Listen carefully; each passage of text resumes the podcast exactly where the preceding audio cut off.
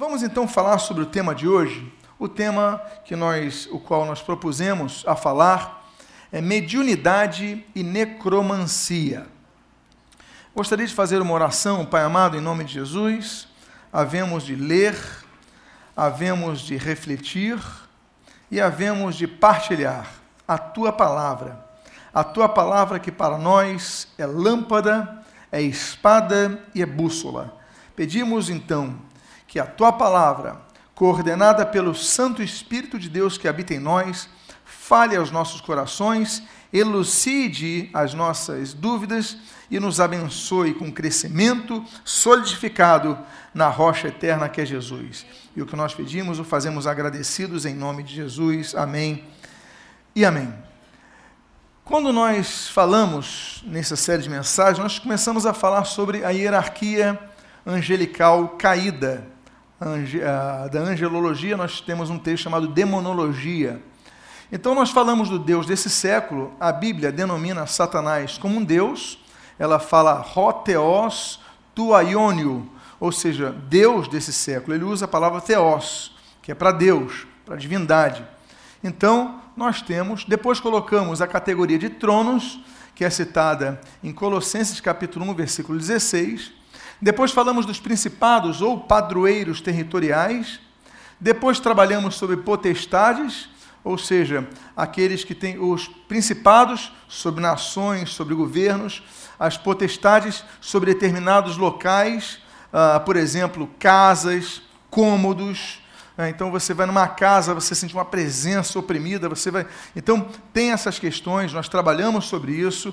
É, poderes então, pessoas que têm um poder sobrenatural para operar milagres. Aí nós falamos dos poderes de cura, falamos aqui do Dr. Fritz da vida, de algumas curas que acontecem sendo espíritas. Nós mencionamos exemplos na Bíblia sobre poderes extraordinários. Trabalhamos a palavrinha grega chamada teras e a palavrinha hebraica chamada mofetes para falar sobre isso, que o termo milagre ele vem do latim, né? Miraculum, aquilo mirar, de mirar, mirar, impressionado, miraculum. Então vem milagre, mas o termo grego, o termo hebraico fala sobre esse poder, o dinamis, que é criado e alguns anjos detêm esse tipo de poder, não todos, alguns anjos têm esse tipo de poder. Então nós nessa nesse estudo sobre demonologia, nós falamos a respeito dos tipos de demônios, diferentes poderes diferentes. Há demônios que você expulsa com tranquilidade. Há demônios que Jesus falou assim: olha, essa casta, ela só sai com quê? Com jejum e oração. Tem categorias de demônios. Então, alguns têm determinados poderes. Aí nós falamos em dominadores e soberanias.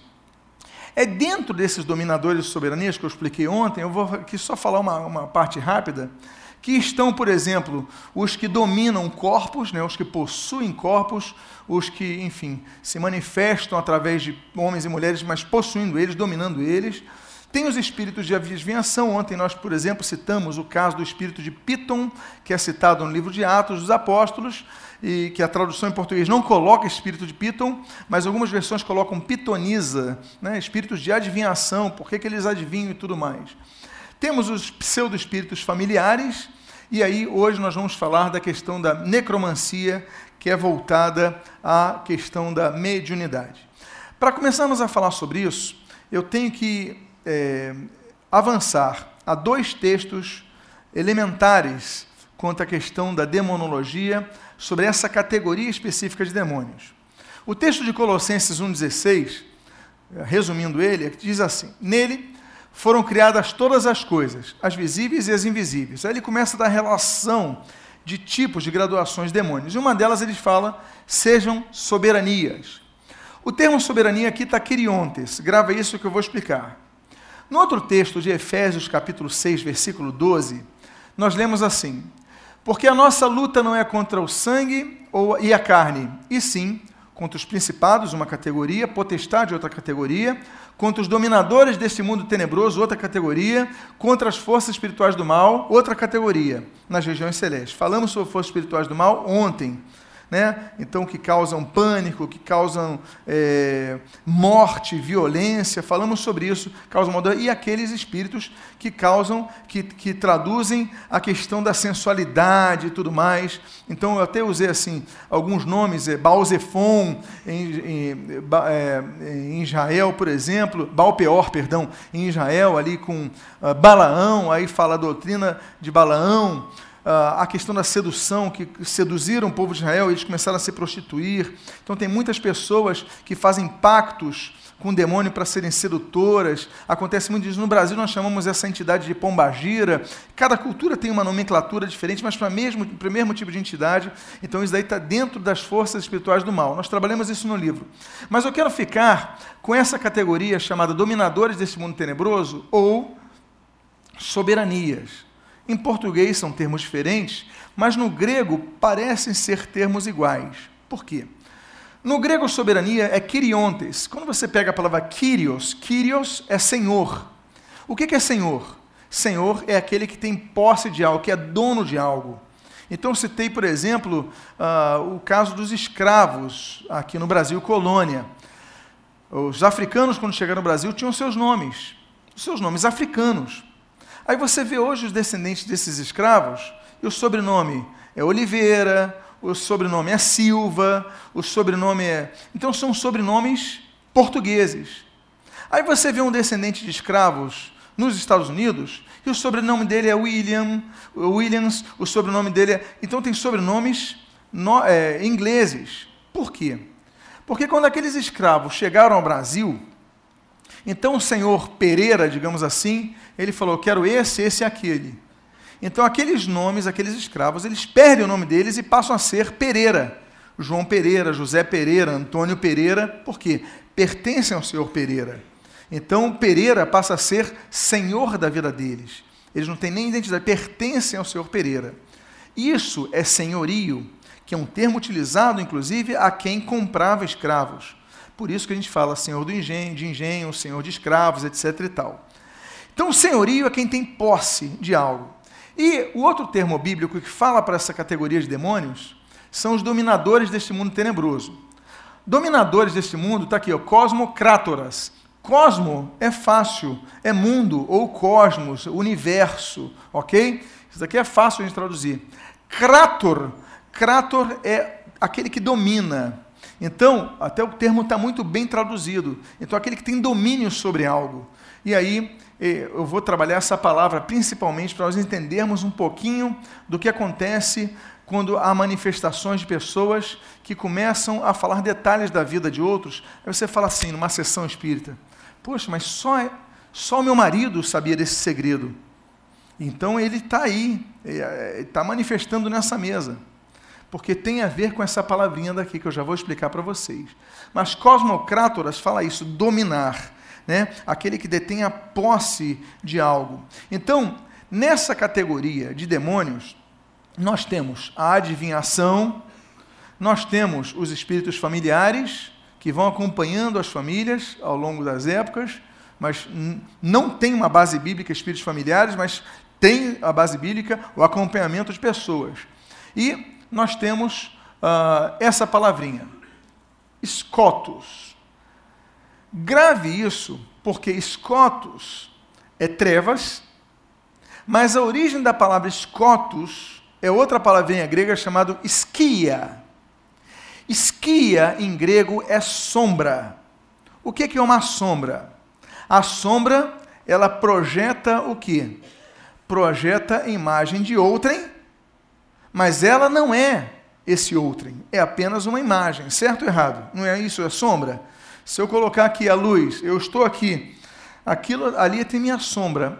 Aquele sou eu? Sim ou não? Não. Aquilo tem a forma, tem a minha forma, pode é, ter semelhança comigo, uh, conforme meu perfil e tudo mais, mas não sou eu, mas tem as minhas características. Então, são seres que nós começamos a perceber que tem a forma de algo ou de alguém que que se escondem através da forma de alguém. A Bíblia diz sobre consulta aos mortos. Podem as pessoas consultar os mortos? E nós temos, por exemplo, esse caso daqui. Deuteronômio tem vários textos, eu não vou citar todos aqui por causa do nosso tempo. Mas Deuteronômio 18, versículo 9 e o versículo 11 ao 12 diz assim: Quando entrares na terra que o Senhor teu Deus te der, não aprenderás a fazer conforme as abominações daqueles povos. Não se achará em ti necromante, nem quem consulte os mortos pois todo aquele que faz tal coisa é abominação ao Senhor. E por estas abominações o Senhor, teu Deus, os lança de diante de ti. A Bíblia diz que quando Israel estava entrando na terra prometida, já havia o hábito nessa terra prometida de pessoas consultarem os mortos, de pessoas consultarem o sobrenatural. Ao nome disto, a Bíblia chama de necromancia, ou seja, o contato com os necros, né, os mortos.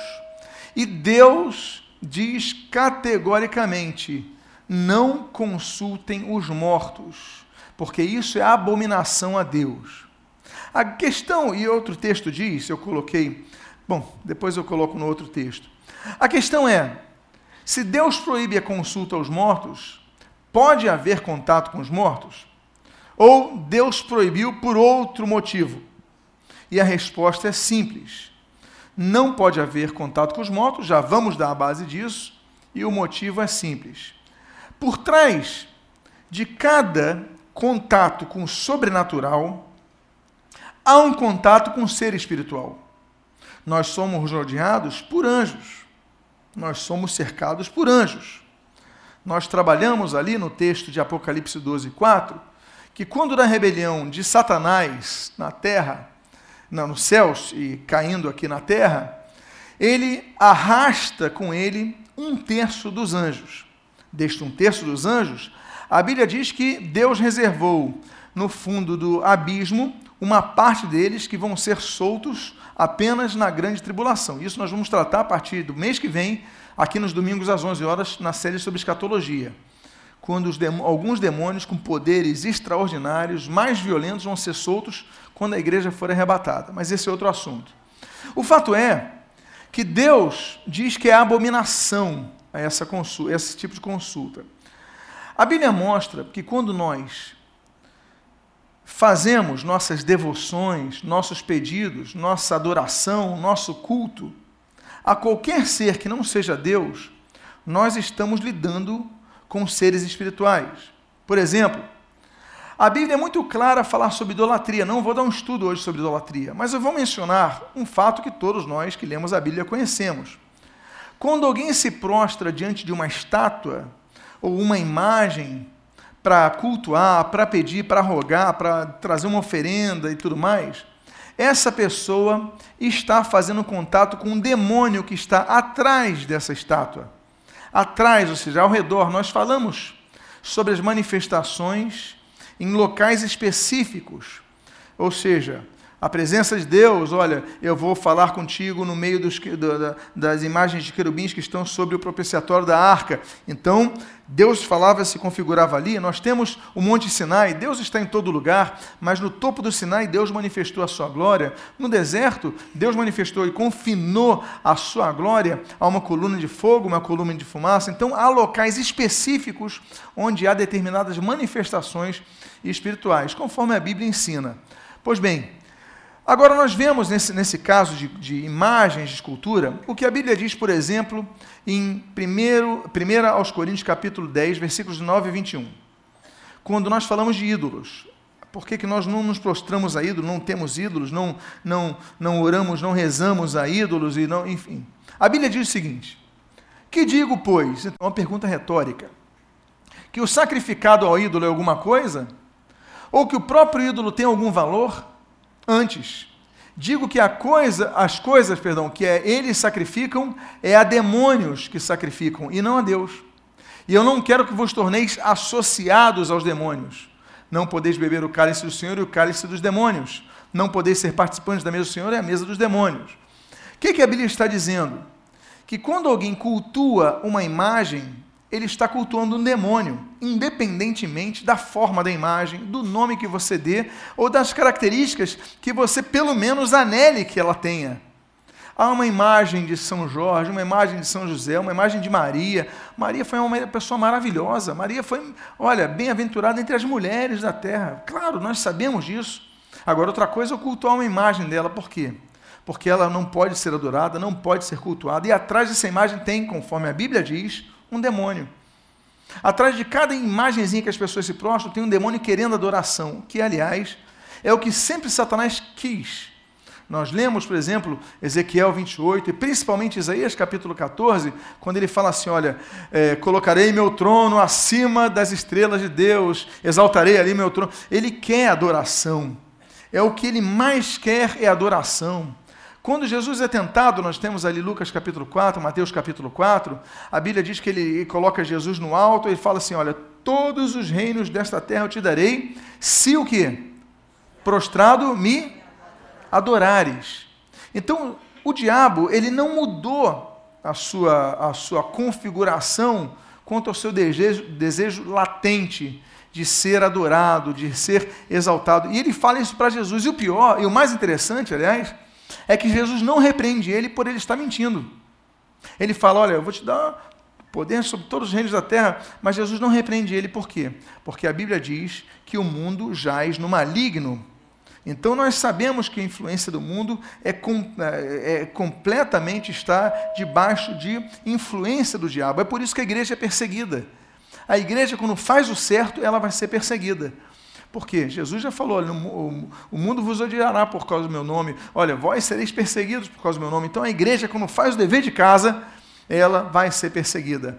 Então, nós vemos que atrás de uma imagem na verdade, há um espírito querendo adoração, querendo culto, querendo.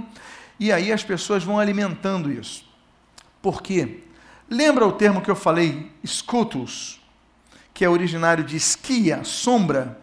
Porque esse tipo de categoria, que é aqueles que estão nesse mundo tenebroso, dominadores desse mundo tenebroso, eles estão nas sombras para receber adoração, para receber consulta, para receber contato, etc, etc e tal. É por isso que a Bíblia diz, e aqui eu coloquei uma versão NVI, em Levítico capítulo 19, versículo 31, o seguinte: Não recorram aos médiums, nem busquem a quem consulta espíritos, pois vocês serão o quê? Contaminados por eles. Eu sou o Senhor, o Deus de vocês. Quem busca contato com os espíritos, ele é contaminado por eles. Por quem? Por espíritos. Mas que espíritos? do parente, do antepassado, do amigo, não. Pelos espíritos das trevas, dos dominadores. Então, o que Deus proíbe nos visa preservar. Deus proíbe por quê? Porque Ele mesmo fala que há demônios nas sombras. E por estarem nas sombras, eles querem adoração e ele fala: não recorra aos médios. Por quê? Médiuns, o termo, inclusive, em português é muito interessante, é um termo bem latinizado, né? É o meio, são os que estão no meio, fazem uma ponte entre o quê? Entre o mundo dos vivos e os espíritos malignos, não o mundo dos mortos. Já vamos falar mais sobre isso. Então, nessa categoria, os dominadores deste mundo tenebroso, deste mundo que está nas sombras, Dentre os espíritos de adivinhação, encontram-se anjos caídos que atuam na comunicação com os vivos e eles se utilizam de informações e características que eles obtiveram através do contato com alguém que já faleceu. E essa prática é conhecida como necromancia. Eu lembro a vocês que os anjos, eles não são eternos, nós também não somos eternos, porque eterno é apenas um, Deus. Existem quatro atributos exclusivos da divindade onipotência, onipresença, onisciência e eternidade. Só Deus é eterno. Por quê? Porque Deus não teve começo. Nós fomos criados um dia, então nós temos um começo. Não somos, nós, nós, nós somos imortais, mas não eternos. Não morreremos, mas um dia existimos. Os anjos também, um dia foram criados por Deus. Mas, a despeito disso, esses anjos são entidades que são imortais. Não tem um corpo que perece como consequência do pecado, ali em Gênesis capítulo 3, que envelhece. Esse daqui é uma maldição que nós temos, essa maldição vai ser vencida, a morte vai ser vencida, Apocalipse fala sobre isso. Um dia nós vamos ter um corpo incorruptível, um corpo diferente. Eu até brinquei com os irmãos, que teve um irmão que falou assim: Pastor, eu sou tão baixinho, será que no céu eu vou ser mais alto? Ai, meu dente que caiu, será que no céu eu vou estar desdentado? Então, se você pensa assim, fique tranquilo que você vai receber um corpo totalmente diferente. O exemplo disso é o bíblico, né? Nós falamos aqui, por exemplo, Jesus, que andou três anos com seus discípulos, ele morre.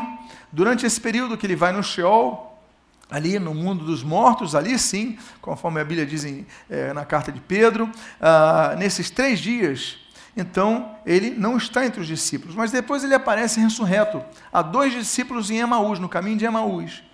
E os dois discípulos não reconhecem Jesus. Por quê? Ele era fisicamente diferente. Três dias da morte de Jesus, todo mundo conhecia Jesus. Depois de três anos conhecendo Jesus, três dias depois não reconhecem mais, porque o corpo é diferente. Tanto é que só vão reconhecer Jesus quando ele parte o pão, não é isso? Pelo gesto dele, pela forma dele, porque fisicamente, fenotipicamente, ele é um ser diferente. Então nós receberemos um novo corpo incorruptível. Esse corpo nosso é corruptível ele vai geneticamente se alterando, o DNA vai alterando com o tempo, vai recebendo uma influência aqui e, e essas características. Então, o fato é que esses anjos, eles não têm essa limitação que nós temos, que é o corpo humano. Então, eles passam eras acompanhando. Então, imagina o seu. Vamos, vamos, é, vamos hipoteticamente colocar dois nomes aqui. O seu Alfredo e a dona Alfredina. Pronto. Seu Alfredo, a dona Alfredina se casam e tal, e os demônios estão acompanhando a vida deles. Eles acompanham. Os anjos não estão protegendo, estão, estão ali, a esfera totalmente aberta à vida. Eles falam, sabe tudo que ele fez, sabe todas as coisas e tal, sabe o que falaram, porque eles estão ao redor, ao derredor. Seu Alfredo morre. Dona Alfredina vai no centro espírita. Aí, aquele demônio sabe que Dona Alfredina vai no centro espírita e ele domina, domina aquela pessoa. E como ele andava nas sombras do seu Alfredo, ela fala: Ah, aquele dia em Paquetá, você me deu aquela rosa. Ela fala: Só ele sabe disso. E a pessoa pensa que está falando com o seu Alfredo, mas não está falando com o seu Alfredo a comunicação está sendo com aquele espírito desses dominadores que andam nas sombras, fazendo a comunicação. A Bíblia é clara, eu já, deixa eu ver, já falei sobre isso, acompanhar na sombra, inclusive assume a forma das mesmas. Há muitas vezes que a pessoa assume até os trejeitos da mesma pessoa. Então, nós devemos ser muito, ter muito cuidado, por quê? Porque nessa muitos estão se associando a demônios, tem, muitos estão se prendendo a vida, prendendo a sua vida espiritual e devem estar livres porque Cristo é aquele que liberta. A Bíblia diz: não há, bom, não pode haver nenhuma, além de não haver nenhuma base bíblica para apoiar tal prática, a necromancia é claramente condenada por Deus. A tal ponto de em Levítico capítulo 20, na lei mosaica, está previsto no versículo 27, o homem ou mulher que sejam necromantes ou sejam feiticeiros serão mortos, serão apedrejados e o seu sangue cairá sobre eles. Tamanho era a repulsa de Deus a essas pessoas que são canais do diabo, dos demônios, para prejudicar vidas, que a morte deles era ordenada. Agora, a proibição não indicava a possibilidade de consulta aos mortos, mas como em todas as condenações, relacionadas à idolatria, se dirigia na comunicação entre os vivos e os demônios. A Bíblia diz, e isso é importante você lembrar do texto de Jesus, que ele fala ali quando fala daquela história de Lázaro, do mendigo né, e do rico. Aí o rico vai para é, vai, vai a perdição, vai para o inferno, e ele fala, oh, eu tenho que comunicar meus parentes e tal. E Jesus ele fala o seguinte, ele extrai das parábolas as suas verdades. As verdades, as parábolas, elas são histórias contadas para é, explicar realidades espirituais. E a realidade espiritual, Jesus, um âmago desta, está em Lucas capítulo 16, versículo 26. Ele diz assim: E além de tudo, está posto um grande abismo entre nós e vós. de sorte que os que querem passar daqui para vós não podem, nem os de lá podem passar para nós. Ou seja, há um abismo no mundo espiritual entre os seres que morreram e os seres que estão vivos na terra. Não há como passar daqui para lá, nem de lá para aqui, porque não há como se consultar. Aquele homem queria falar. E aí nós temos uma outra base bíblica. Ah, mas é, manifestou a, o espírito de um antepassado em mim. Não, isso daí é um espírito, é um demônio que manifestou. Esse espírito está em outro local. Nós vamos falar sobre isso em escatologia, quando nós falarmos, por exemplo, dos quatro lugares que a Bíblia traduz como inferno. Sabemos que a nossa Bíblia é em português e ela é baseada nos textos mais antigos. Mas as traduções, elas muitas vezes são influenciadas pela tradução de Jerônimo, a Vulgata, né, o latim vulgar. Então, Jerônimo, quando foi traduzir vários textos do mundo espiritual, do mundo onde estão os mortos e os espíritos, ele vai criar um neologismo. Por exemplo, quando ele pega a palavra Sheol, onde estão os mortos ali, ele fala ah, o mundo inferior, infernos. Aí quando ele fala Hades, é um termo grego, até tomado da mitologia grega, ele vai falar o mundo inferior, infernos. Aí quando ele vai falar sobre o, o, abismo, infernos, ele vai falar sobre o lago de fogo eterno, ele vai usar infernos. E as traduções pegaram esses neologismos e traduziram como inferno. Mas são lugares diferentes. Há o inferno, onde há pessoas que estão aguardando o julgamento. Há julgamentos que vão acontecer no porvir. Nós sabemos disso. A Bíblia fala do julgamento dos anjos, a igreja vai julgar os anjos.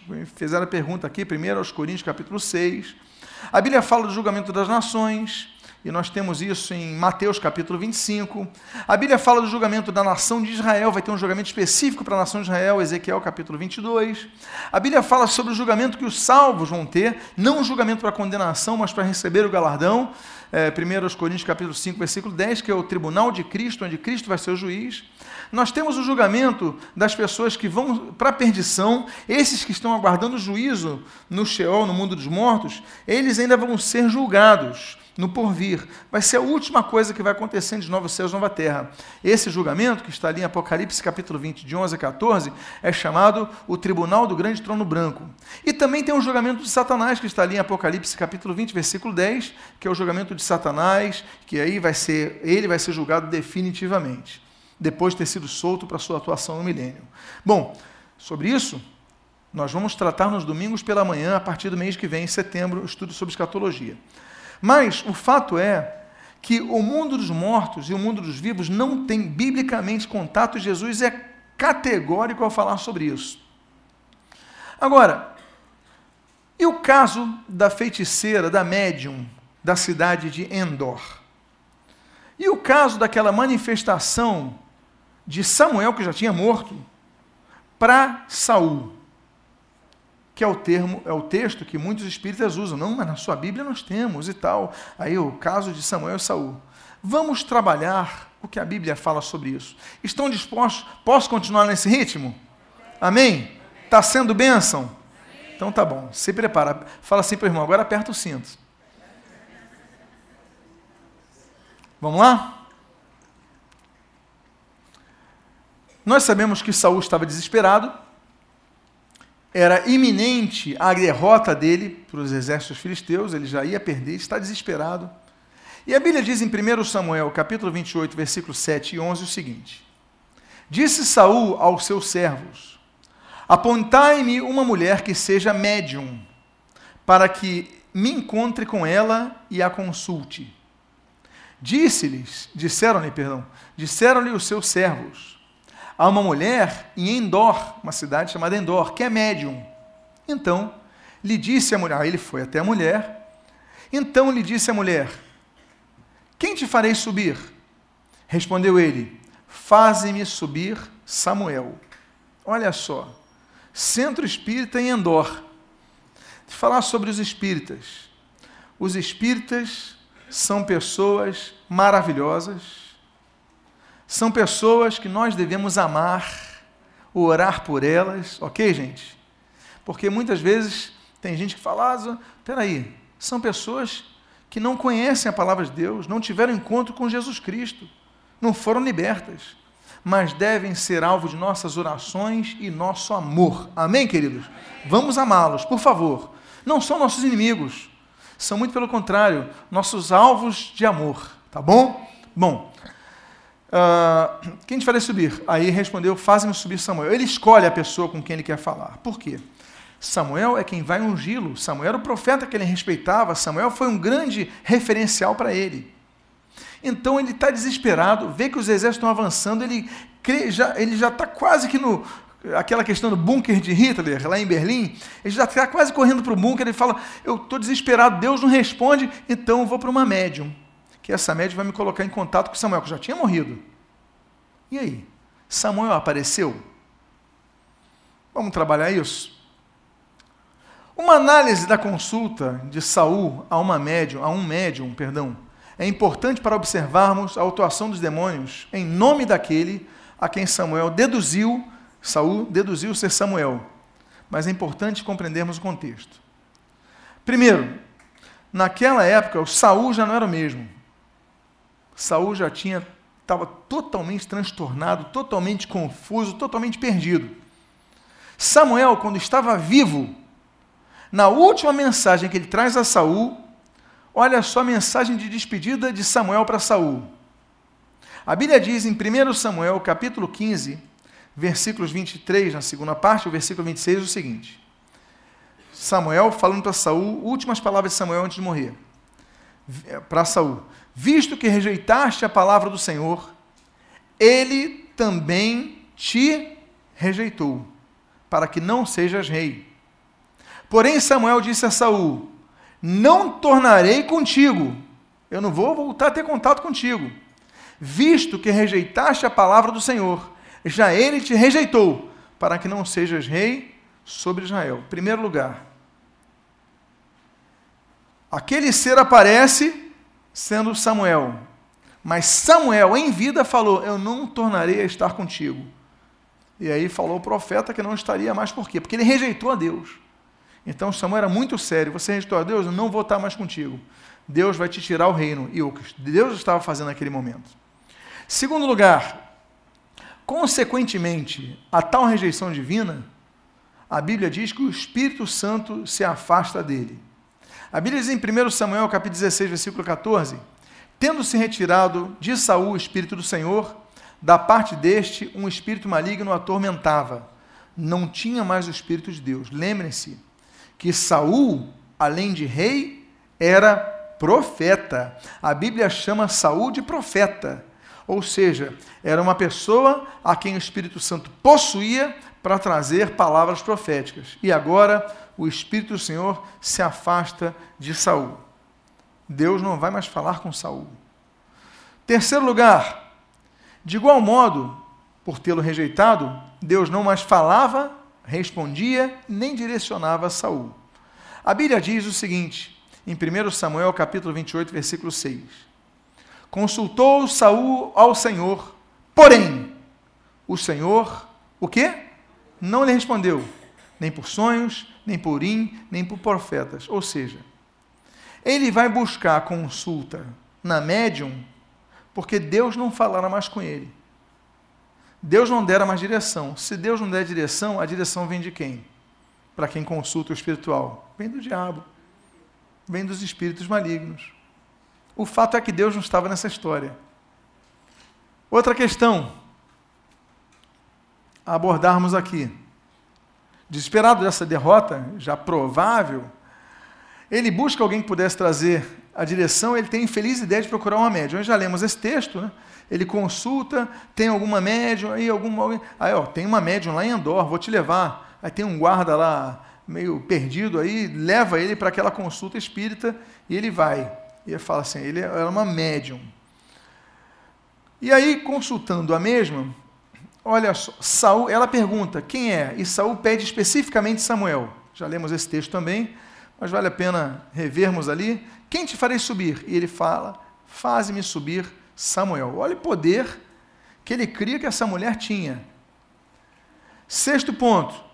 Após ter dito ver Samuel, por indução de Saul, porque pediu para vê-lo, em transe demoníaco, a médium muda e diz estar vendo um Deus.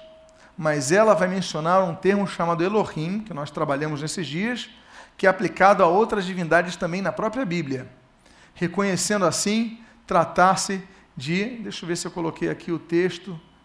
Não coloquei aqui. Ah, coloquei ali. Ok. A Bíblia diz assim, 1 Samuel, capítulo 28, versículo 13. O rei lhe respondeu: Não temas, porém é o que veio. O que é o que vês? Então a mulher disse a Saul. Então Saul não estava vendo. Ele pergunta: O que é que você vê, mulher? E ela diz: Eu vejo Elohim que sobem da terra. Eu vejo deuses que sobem da terra. O termo El, que nós usamos, comumente usamos e, chamamos El de Deus, porque tem El Shaddai, El Elion, El não sei que, tem vários termos que Deus se apresenta com o nome El, mas o termo El é um termo genérico para divindades. El, inclusive, um, é do panteão é, cananeu, é uma divindade que é o pai de todos os deuses, e El é o pai de Balaão. El é casada com Azerá, e os dois têm 70 filhos. Um dos 70 filhos é Baal. Baal todo mundo conhece, Baal é, um, é talvez é a divindade mais usada. Para esses deuses, a Bíblia menciona, chama geralmente de El ou Elohim, que nós usamos Elohim também para Deus, ok?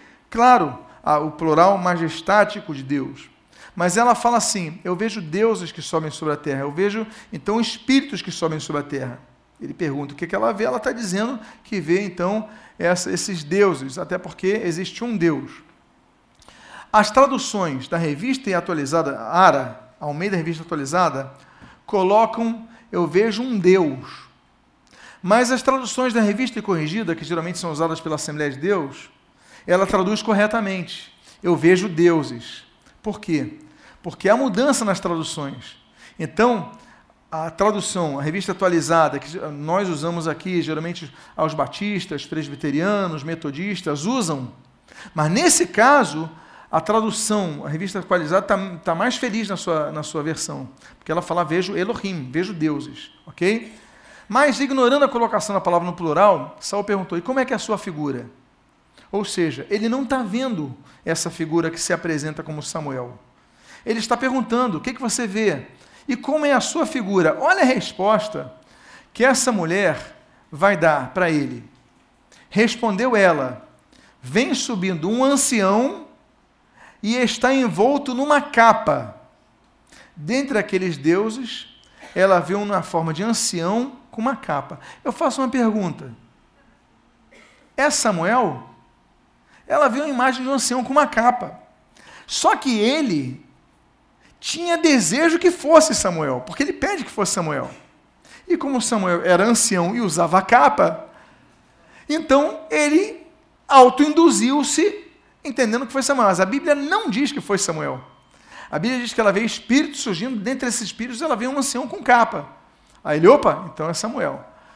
Então, induzida pelo pedido de Saul, a quem identificara pelas palavras do mesmo, tenha dito ter visto Samuel, então o próprio Saul interpreta como sendo Samuel. Diz a Bíblia, no versículo 14, na sua terceira parte, quarta parte, entendendo Saul que era Samuel, inclinou-se com o rosto de terra e se prostrou. A Bíblia não diz era Samuel. A Bíblia diz o que? Entendendo Saul que era Samuel. Ou seja, Saul queria acreditar que era Samuel, mas a Bíblia não diz que era Samuel. Aí ele se prostrou. E aí nós temos um dos inúmeros demônios que observava à sombra Samuel ao longo de sua vida. Ele toma posse da médium e começa a dar detalhes do encontro entre aquele profeta e Saul. Entretanto, quanto à memória dos acontecimentos passados, tal espírito foi preciso, quanto ao passado. Quando falava das coisas do passado, olha só como são os demônios. Ele acerta, porque ele acompanhou tudo. Agora, quanto aos eventos futuros, os demônios, vou usar um termo popular, se me permitem, chutam, ok? Eles ficam, olha, a possibilidade da lógica é essa, eles começam a chutar, assim como previsões espíritas para o próximo ano. Aí eles dão dez previsões, acertam uma, aí os jornais, essa mulher acertou, e as nove que errou. Claro, se eu fizer previsão para o ano 2020, eu vou acertar algumas.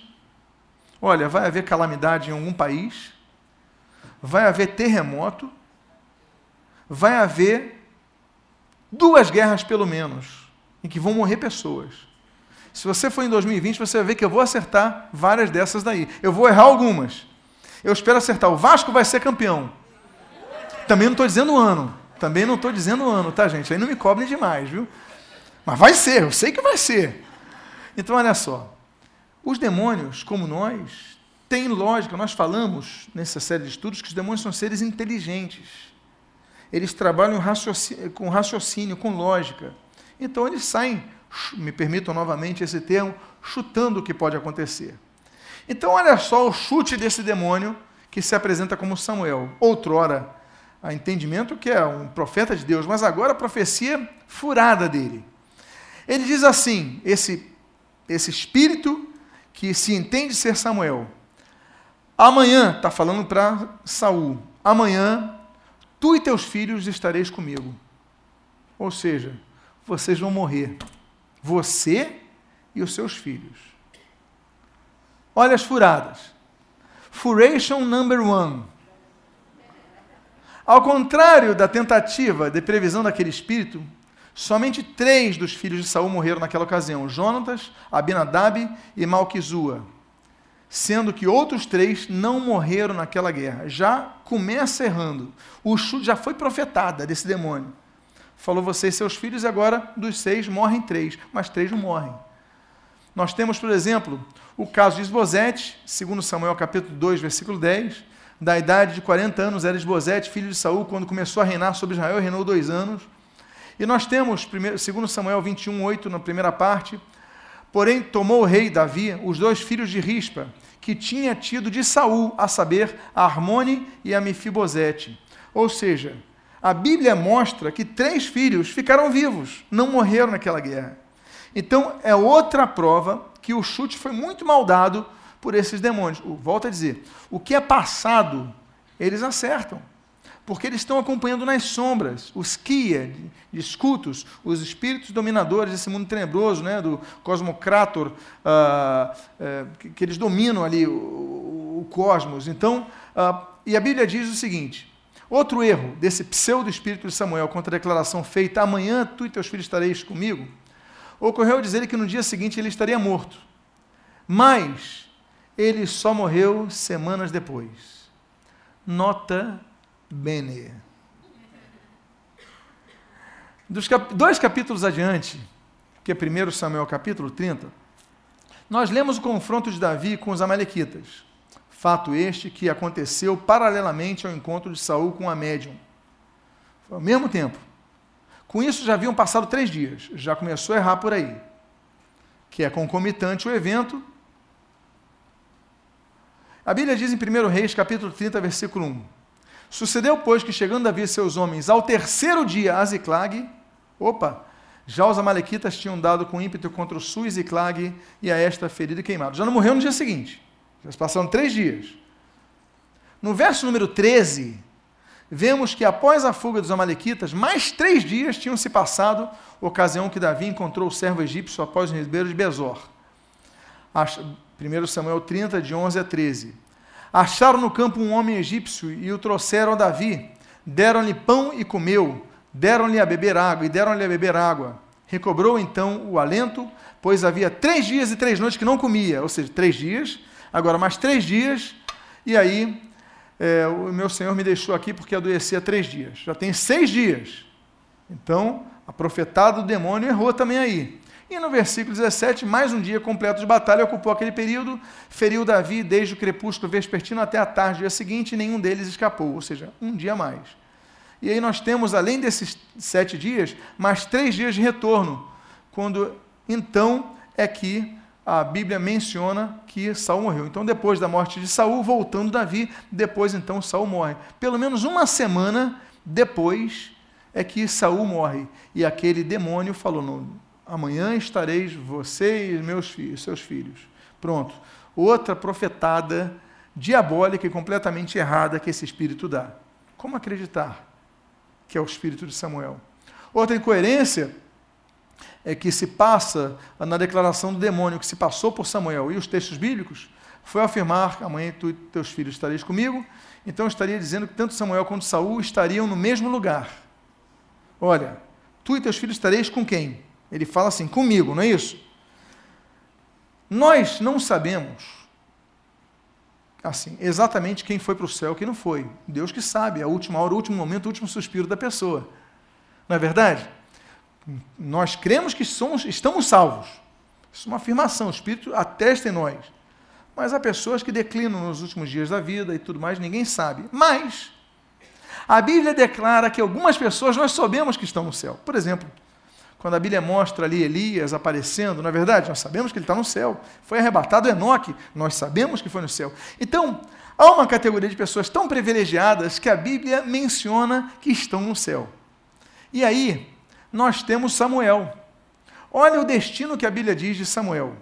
Jeremias capítulo 15, versículo 1, a Bíblia menciona: Disse-me, porém, o Senhor: Ainda que Moisés e Samuel se pusessem diante de mim, meu coração não se inclinaria para esse povo. Lança-os de diante de mim e saiam. Ou seja, Deus está falando que Moisés e Samuel estão no céu, estão na presença dele. Ainda que eles se coloquem, ainda que peçam por vocês, olha, não vou fazer nada. Ou seja, nós vemos que a Bíblia garante que Samuel e Moisés estão salvos. Então nós sabemos que Moisés está no céu. Agora, olha o erro da profetada desse espírito. E qual foi o destino de Saul?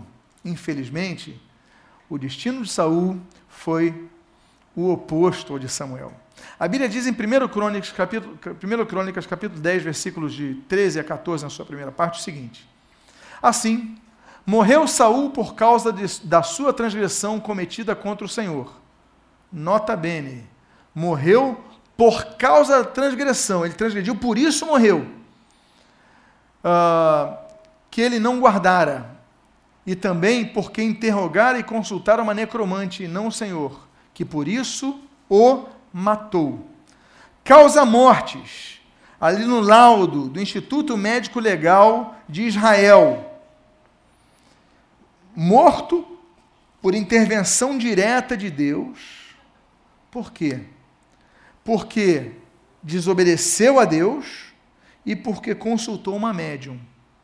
Lembra que a Bíblia diz que Deus mataria os necromantes, são pessoas que seriam eliminadas do povo, e aqueles que consultam se tornam associados a demônios, olha aí a morte. Aqui é uma morte física. Nós hoje estamos falando também da morte espiritual. Então, Deus mata Saul por dois motivos. A desobediência levou Saul a perder o reino e também a vida, pelo que nós vemos aqui. Mas a consulta aos espíritos malignos fizeram com que ele se tornasse sócio, né, fizesse associação aos demônios, a Bíblia diz, e porque também interrogar a consultar uma necromante e não o Senhor, que por isso o matou. Ele morre porque consultou uma necromante. Ele morre porque consultou uma médium. Então a Bíblia é clara a respeito disso.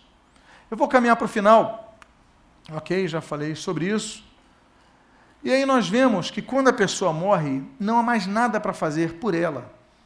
Eu não vou entrar na questão da doutrina do purgatório, porque aí é um outro estudo bíblico para outro dia.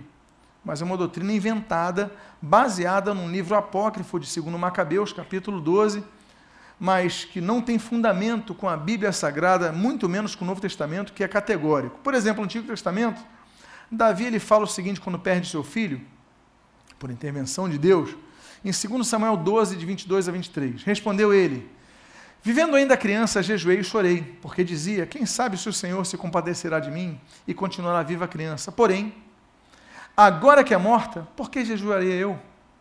Poderei fazê-lo voltar? Eu irei a ela, porém ela não voltará a mim. Então, quando a pessoa morre, não há mais contato não há mais interferência do mundo do vivo, dos vivos para morto, dos mortos. É por isso que eu finalizo com esse texto.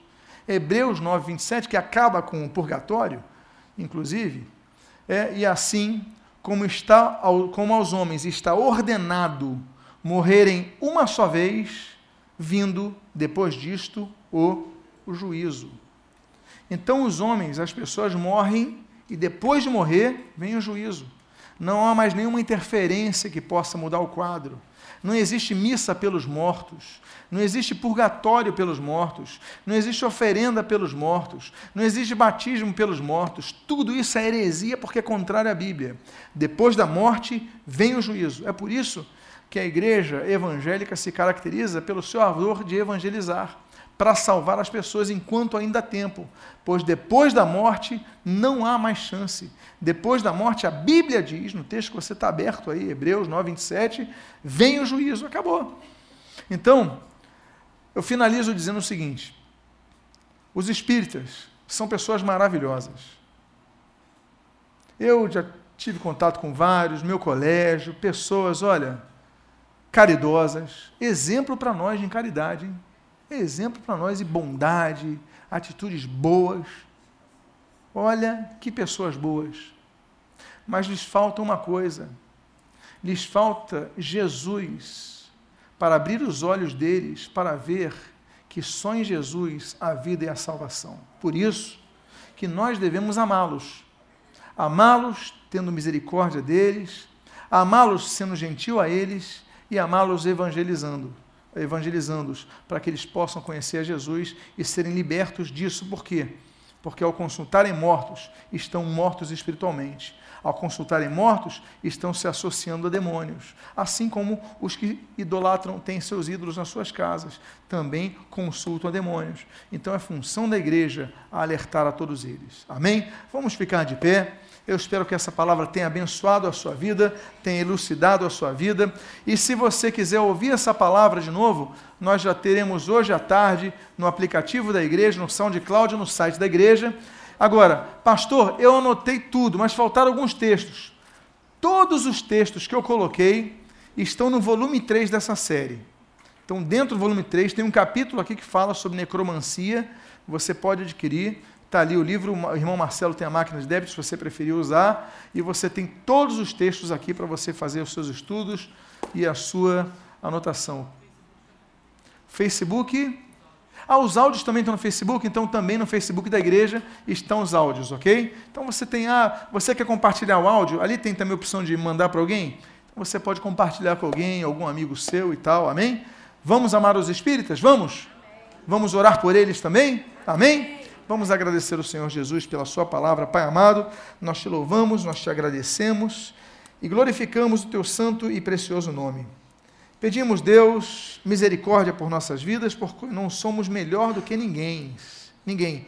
Nós não somos melhores em nada do que ninguém. Somos tão carentes como qualquer outro pecador que carece da graça e misericórdia de Deus. Nós pedimos, Deus, entretanto, tendo sido salvos pela tua graça, pela tua misericórdia, que ilumines o coração dos espíritas, daqueles que têm se consultado com espíritos que se declaram ser espíritos de mortos, para que a luz do Evangelho se lhes resplandeça, conheçam a tua palavra e sejam libertos por ti.